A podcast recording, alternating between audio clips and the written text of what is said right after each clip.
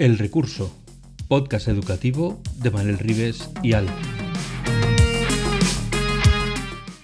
El Recurso es un podcast patrocinado por Golden Mac Edu, Grupo Catwin, tu especialista en soluciones pedagógicas Apple para el sector educativo. Si estás interesado en saber cómo la tecnología amplía las posibilidades de enseñanza y aprendizaje de tu centro, visita nuestra web edu.goldenmac.es. El recurso, el podcast de educación e innovación que hacemos Manuel Rives y Alf. Yo soy Alf, que soy, como sabéis, la voz que os da la bienvenida en cada episodio, y hoy vamos a hablar con Miguel Ángel Azorín, a quien seguramente recordaréis de un episodio anterior, y si no lo tenéis en la cabeza, pues no os preocupéis, que yo os digo que es maestro y miembro del equipo de innovación, marketing y comunicación en el colegio Padre Deón de Novelda Alicante que tiene el nivel 2 como Google Educator, que es embajador de Genially, embajador de Book Creator, coach de Edpuzzle, entre otras herramientas digitales que no vamos a enumerar aquí, y además es creador de la app educativa Flip Primary. Eh, inminente, está ahí el hombre ya a punto de salir del horno, futuro Apple Distinguished Educator. Hoy el tema, así como en el episodio anterior que, que grabamos con él, era la gamificación, hoy el tema van a ser los proyectos y como siempre, para pastorear esta conversación y que se quede dentro del, redil, tenemos aquí a Manel, que es un as manejando el bastón y sabe perfectamente por dónde tiene que llevar a estas ovejas que le traemos. Hola Manel, hola Miguel Ángel, bienvenidos al recurso, ¿qué tal estáis? Buenos días, buenas tardes, buenas noches, recursillistas. Hoy ya no tengo el enormísimo placer, porque ya lo dije la otra vez, así que tengo el grandísimo placer de traer otra vez a Miguel Ángel, de repetir con Miguel Ángel, porque nos conocemos de hace unos años y de estar juntos en eventos y de educación por ahí en algunas partes de España con otros amigos de Just Edu, a los que se les echa mucho de menos, por cierto, y que es estar hablando con él y dices, este hombre este hombre no es que se haya caído en una marmita como dijo él. Este, oye, este hombre trae la marmita de serie. Ya, no se ha caído, la trae él. ¿Qué tal, Miguel Ángel? ¿Cómo te encuentras?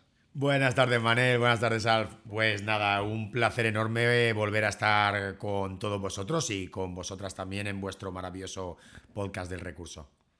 Oye, una pregunta. ¿Cuántas más veces te llaman Miguel Ángel que Flipped o Flipped Primary? ¿O cuántas veces te llaman más Flipped Primary que Miguel Ángel?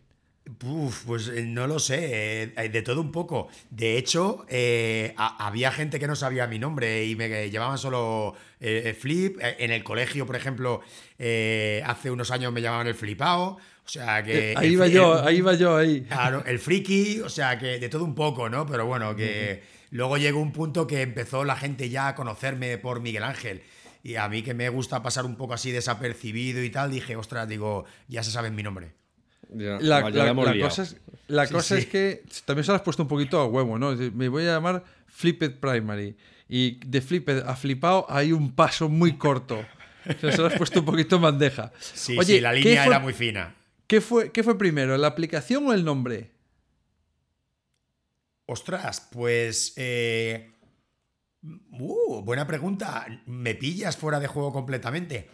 Yo creo yo creo que lo que primero empecé fue hacer la aplicación y luego ya le busqué un nombre.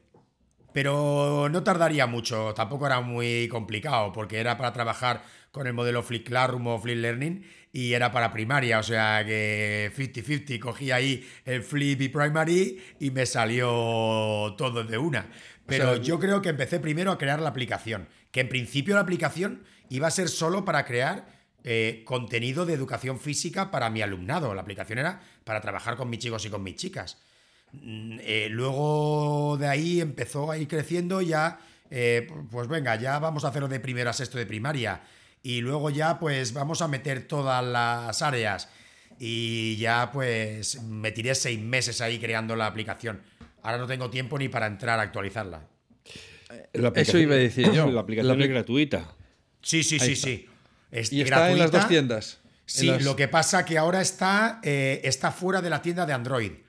Porque tengo que hacer una aplicación, eh, una actualización, perdón. Tú ya sabes cómo funciona esto de, eh, de las tiendas de venta de aplicaciones. Y mientras no haga esa actualización, no vuelve a estar en, el Play Store, en el Play Store de, Android. Pero bueno, que yo creo que de aquí a que le den las Olimpiadas a Madrid las, las saco. Dice aquí leyendo, leyendo de la descripción de la App Store, dice, hay más de 2.000 vídeos educativos para las asignaturas de primaria, inglés, educación física, lengua, matemáticas, ciencias naturales, ciencias sociales, música y religión, desde primero de primaria hasta sexto de primaria.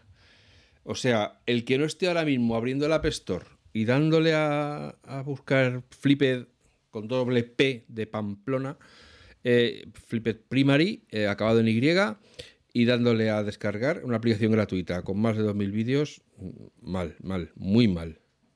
Muy mal. Pero todo ese contenido, eh, el objetivo era trabajarlo con tu alumnado al inicio, pero eh, ¿cuándo acabó convirtiéndose en una aplicación para profes? Porque realmente ahora es para profes, realmente.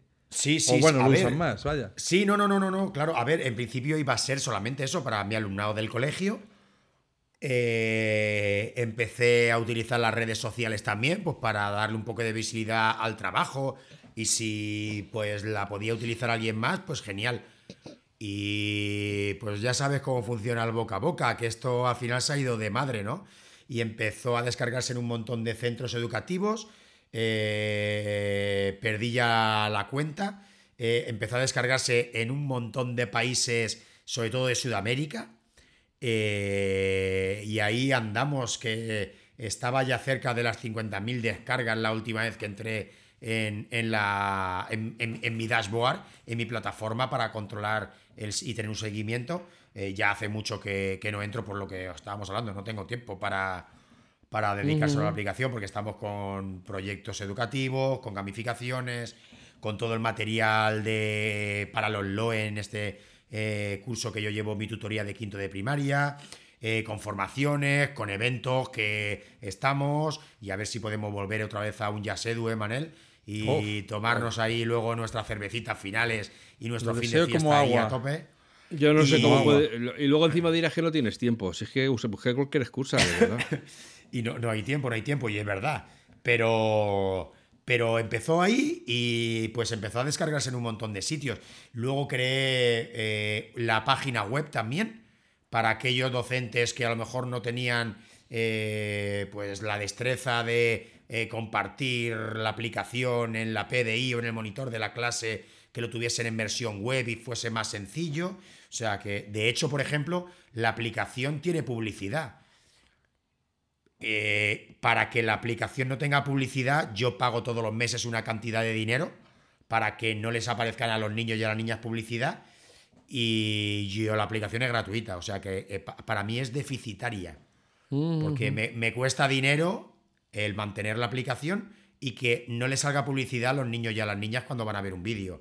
Eh, o cuando hablen la aplicación. O sea que... Explícanos, explícame un poco eso. ¿Cómo es posible que les pueda salir publicidad si el desarrollador, ya luego me explicarás ahí lo seguido, cómo el Eches te has puesto a programar una aplicación, o si quieres empezar por esta última, nos puedes decir cómo la has eh, programado, o si has utilizado algún entorno de no coding, o cómo lo has hecho. Nada, mira, esto es muy sencillo. Yo soy de los antiguos de letras puras. Y cuando... ¿A pelo? ¿Has escrito código a pelo? No, bueno, no, no, no, no, no, tanto, no tanto. Y, encima, cuando yo hice Boop, eh, porque ya tengo unos añitos, eh, yo en lugar de coger informática, cogí diseño. Eh, diseño de dibujo a mano. O sea que fíjate, mis nociones de programación y de informática eran cero patatero. y a través de buscar en YouTube fui aprendiendo y, y luego pues existen las páginas web eh, donde tú vas metiendo todo el contenido y te van creando y desarrollando poco a poco eh, la programación y te van desarrollando la, aplicación. pero aún así, tú tienes que crear toda la base de datos y generar toda la información que tú quieres que entre luego dentro y que luego te lleve cuando llevas eh, vas pinchando distintos botones que cada clic te lleve a la situación o al punto concreto. Entonces, claro, tenía que planificar todo muy bien, hacerme una base eh, y una estructura para no perderme luego en todo, toda la programación que tienes que ir metiendo.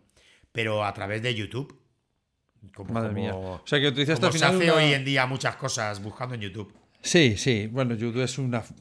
Aunque a mucha gente no le guste, es una fuente de recursos. También de otras cosas malas, pero de cosas muy buenas también. Eso es. Pero al final has utilizado una plataforma de, no coding. O sea, que aunque hayas tenido que generar la estructura, lo que es el, código de la aplicación ya te lo generaba. Eso es, eso es. ¿Nos puedes decir el nombre de, de la plataforma que utilizaste, si te acuerdas? Eh, pues espérate, se llama. Venga, que ya va dos veces que te cojo hoy, ¿eh? Sí, no, no, no, no. Ya te he dicho yo antes que. Ah, Moving Cube, Moving Cube. Vale. Vale, eh, que, es una empresa valenciana, además. De la ¿Ah, Tierra. ¿Ah, sí? ¿Es, de aquí? Es valenciana, es valenciana, sí. O por lo menos tienen. Eh, si no me equivoco, tienen la sede en Valencia. Pues es una plataforma, entiendo, que se dedica a eso, a generar la el, la app que luego ellos introducen en, las diferentes plataformas que tú em, solicitas. Yo, tengo que tener mi cuenta de desarrollador, yo tengo cuenta de desarrollador de, Apple y cuenta de desarrollador de Google. Y, entonces, a través de eso, vale. Eso es, a través de mi cuenta de desarrollador yo subo la aplicación o subo las actualizaciones. Por ejemplo, la cuenta de desarrollador de Google, no sé si seguirá igual, pero eran 25 dólares, un pago único. La de Apple son 99 dólares anuales.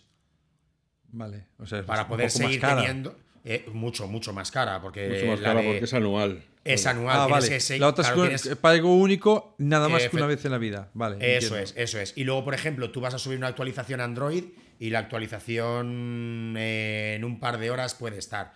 en Apple son mucho más tiquismiquis, llamémosle así y yo he tenido hasta llamadas desde San Francisco para, para poder acabar subiendo la actualización.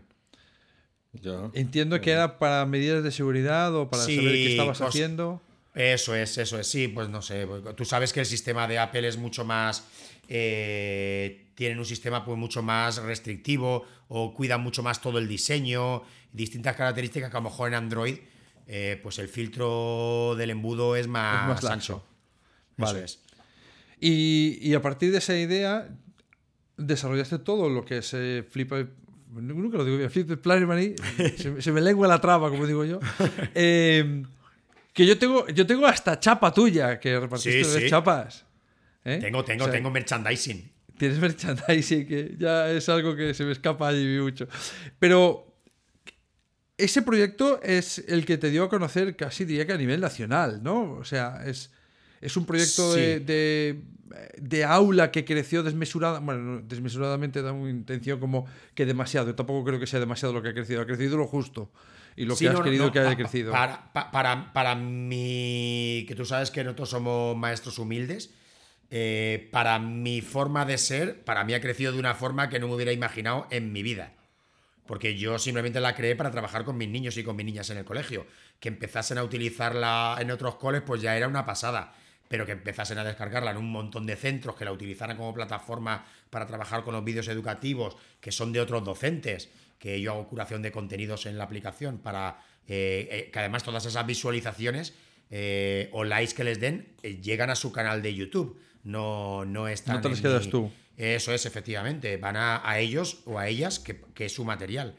y que luego empezasen a descargárselo en otros colegios. Es más, recuerdo que en el primero o segundo año me escribió una profesora de Finlandia. Caramba.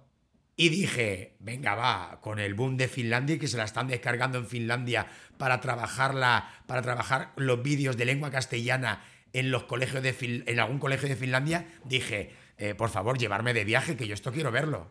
Claro. Invitarme. algo tengo que sacar, algo tengo que sacar que sea un viaje gratis. Invitarme a vuestro centro, por Dios. Em, es una maravilla. Y ya os lo cuento en persona. Claro. Hombre, es, lo mínimo, ¿no? Eh, de todas formas, sí que, sí que tengo la sensación de que a veces mucha gente, me ha pasado a mí en unos años, que algunos de mis materiales acaban eh, en alguna, incluso en alguna escuela de magisterio. Y, te, das cuenta ah, de vuelta. Me acuerdo una vez estaba en, un congreso de educación mediática en Valladolid y, y la profe habla de unos vídeos y dice, anda, si son tuyos, y los enseño en mi clase. Y digo, ahora buena hora me entero de que los utilizas en tus clases en la universidad.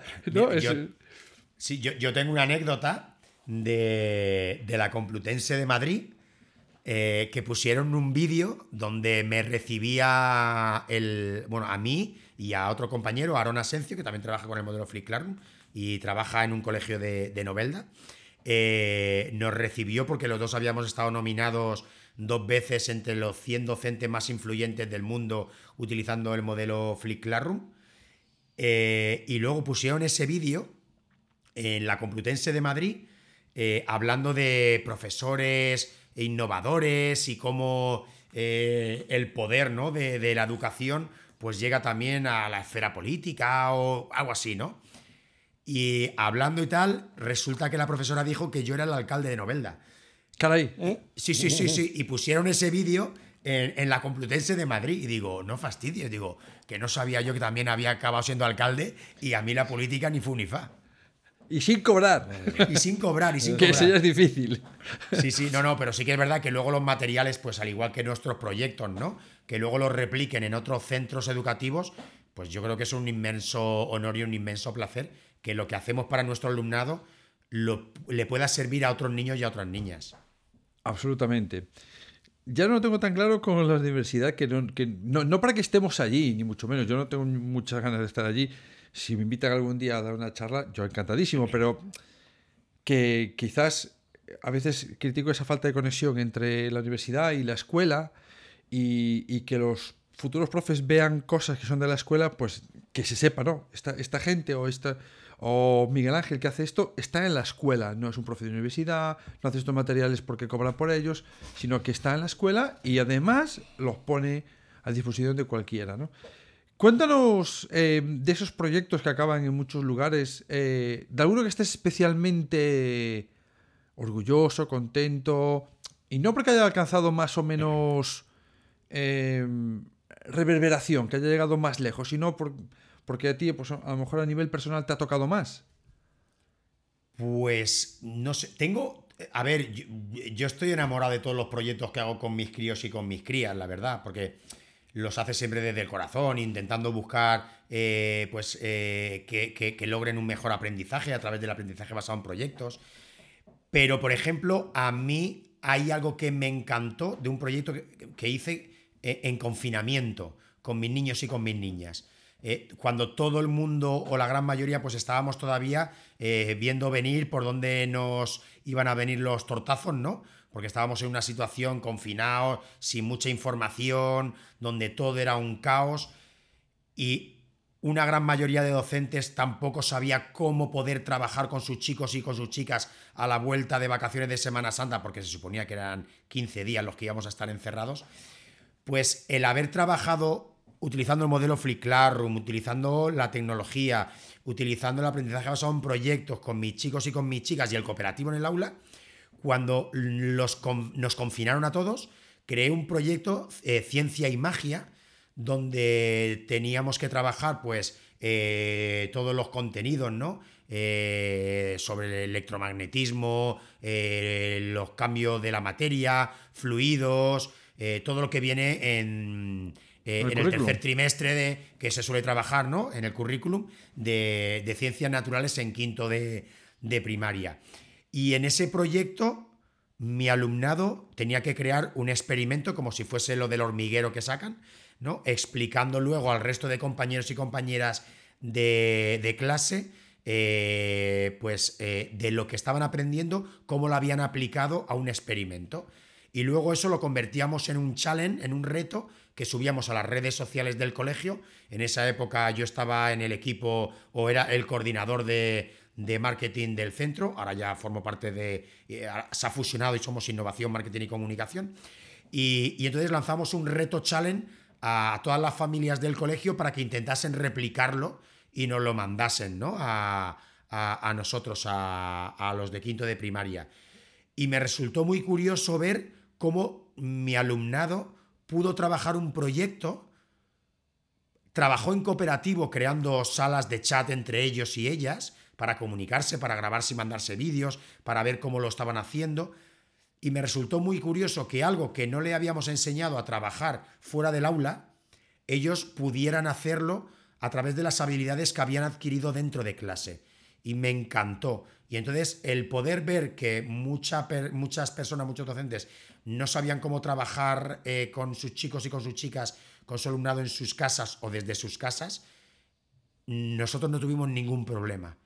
Y entonces a mí eso me hizo ver que íbamos por un camino que era el correcto y que era el que mis niños y mis niñas podían trabajar perfectamente sin que yo estuviese a su lado eh, durante todas las sesiones de clase, sino que podían, no sé, eh, eh, a través de todas las ideas, ¿no? les creé un Genially que les sirviese como guía, donde tenían los trabajos, donde tenían retos, donde tenían información, tenían la rúbrica y la lista de cotejo, tenían evaluación, les colgué también para que lo tuviesen las familias la programación de, de aula, para que ellos viesen que lo que estábamos trabajando no era una ida de, una ida de cabeza más de, del tutor.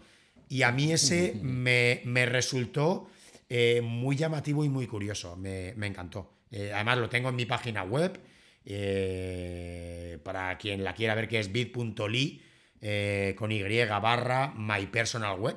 Y ahí tengo pues todos mis proyectos para quien los quiera ver que les pueda servir, ¿no? Y los puedan replicar o que les pueda servir de idea si lo necesitan en cualquier caso. Ese me, ese me llegó a mí a la, patatita. Tengo otros también, ¿no? Pero.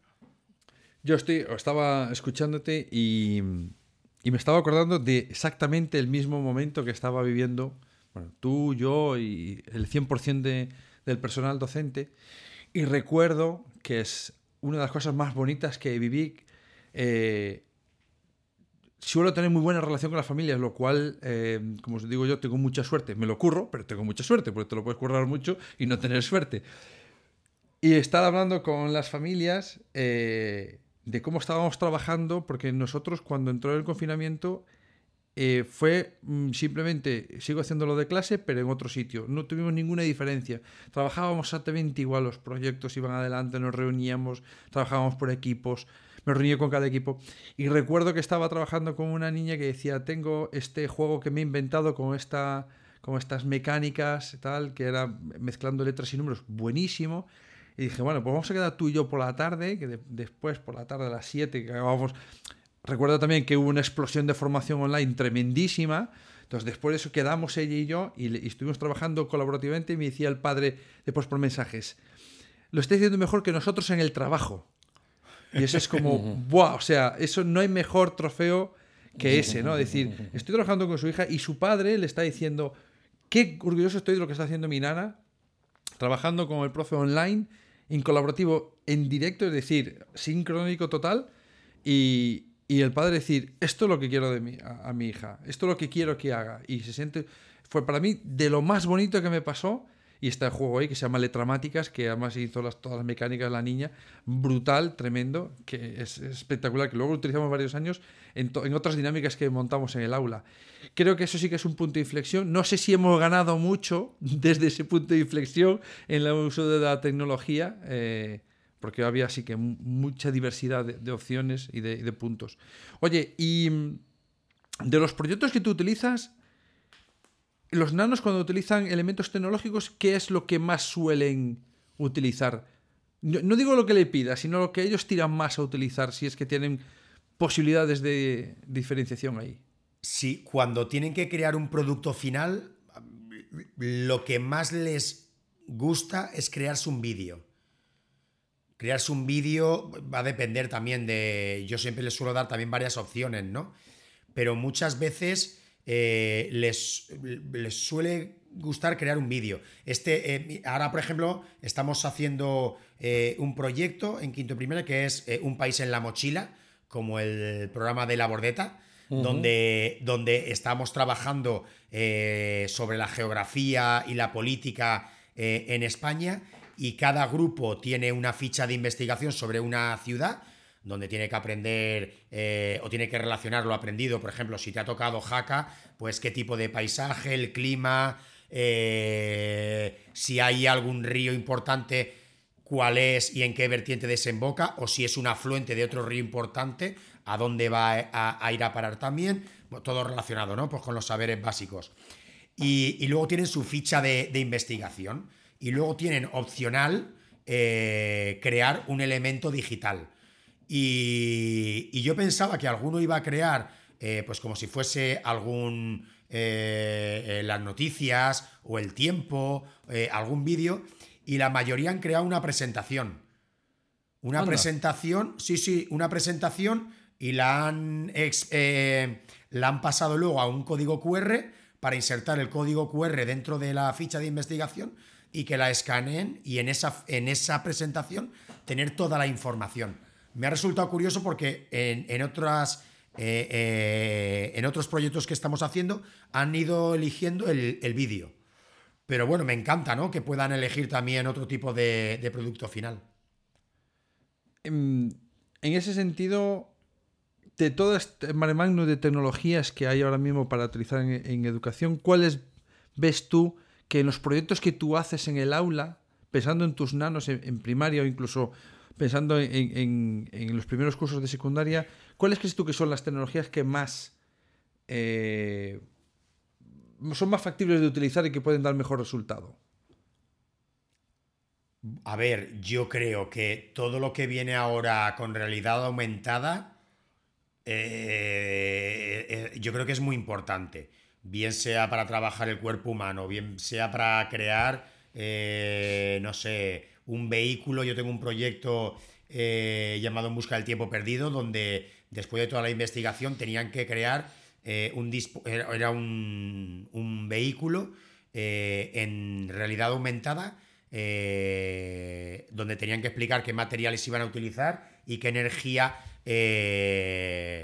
poco contaminante eh, le haría funcionar a ese, a ese vehículo. Yo creo que la realidad aumentada es una, eh, utilizar eh, material interactivo, todo esto yo creo que es lo que más influye también el vídeo, sobre todo también, o que lo vayan creando ellos.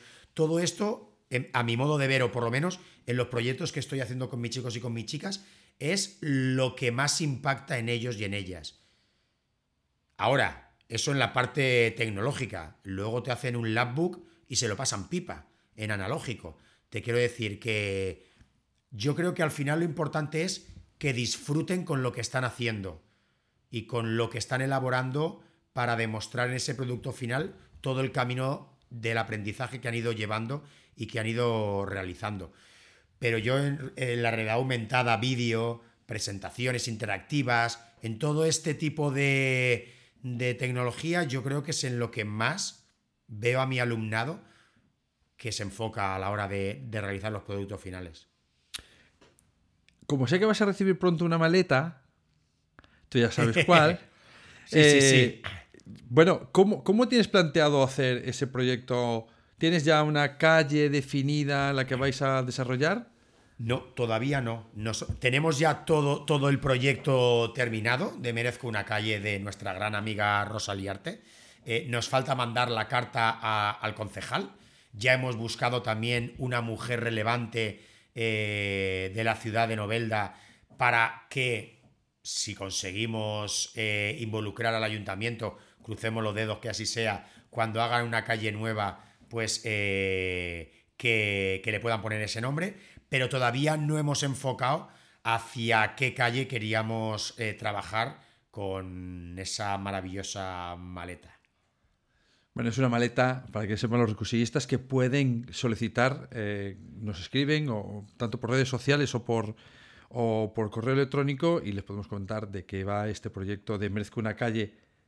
Añadimos en VR, donde a través de lo que se introduce una maleta que es una cámara de 360 grados, más un iPad que trae todo el software necesario y una licencia de uso de ThinkLink, pues podemos generar una calle en realidad virtual y utilizar esa imagen eh, inmersiva para introducir contenido a través de puntos de información, vídeos, textos, fotos, audio y es uno de los proyectos que Miguel Ángel también, además del, eh, enorme tiempo libre que tiene, también va a hacer este proyecto con todos los otros que seguramente sigues haciendo.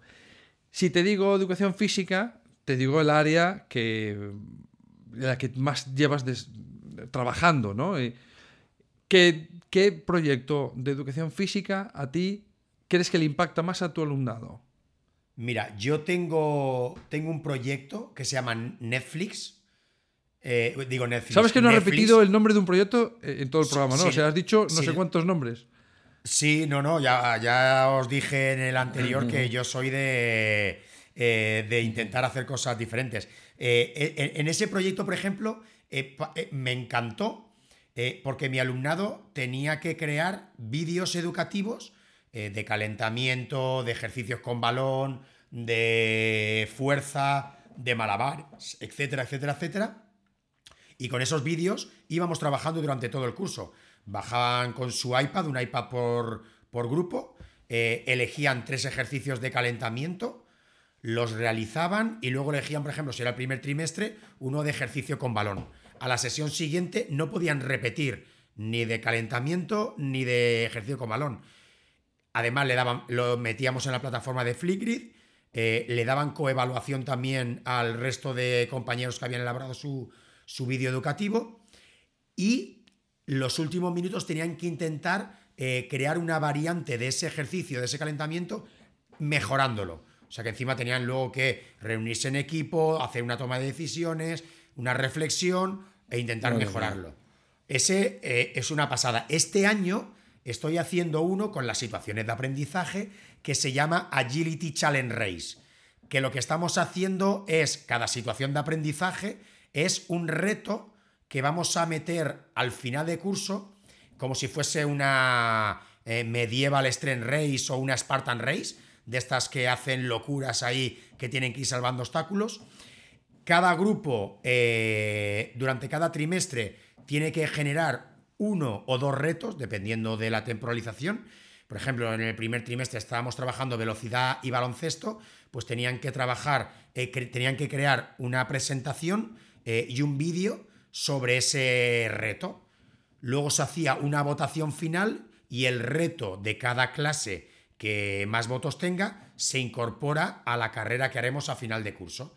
Cada equipo luego tendrá que ir saliendo en diferentes momentos porque va a ser contrarreloj y el equipo que menos tarde en superar todos los retos será el vencedor de la Agility Challenge Race. Y ese nos lo estamos pasando muy bien. Yo ya, te he pillado el truco. Ya te tengo. Realmente tú lo que estás haciendo es utilizar nombres comerciales para ver si te dan algo para ti. Agility, la, Big Hero 6, eh, la de, la, de In, Out, eh, Netflix. O sea, estás viendo a ver si patrocinan algo. algo, a ver si cae. No, no, aunque sea una camiseta. No, es broma. No, ya lo sé. Lo que pasa es que intentamos coger eh, nombres que sean también así cercanos a ellos. Por ejemplo, tengo un proyecto eh, para trabajar eh, em, la historia de la edad contemporánea en ciencias sociales que se llama ¿Cuántos milenios? ¿Cuántos milenios? bueno, de verdad. Sí, o sea, ya solo los títulos ya enganchan. Claro, esto tengo que, verlo, esto tengo que verlo. Los títulos ya me está llamando. Hay que ser creativo, claro, claro. Sí, sí. Pero vamos a ver, yo no entiendo nada. ¿No se supone que las nuevas generaciones son abúlicas, aburridas, solo quieren jugar, no tienen ganas de aprender y lo único que quieren es estar todo el día sentados viendo la televisión o jugando algún videojuego? Pues a, los míos los tengo trabajando como leones y leonas desde que entran hasta que se van. De verdad, es una pasada, a mí me encanta. Siempre hay aspectos a mejorar en el aula, evidentemente. No vamos a decir que todo es eh, maravilloso. Hay circunstancias eh, que hay que enseñar y habilidades que tienen que ir adquiriendo y tienen que ir mejorando. Porque por mucho que sean de, eh, de la generación digital, la utilizan para ocio y no saben muchas veces cómo crear contenido con sus dispositivos digitales.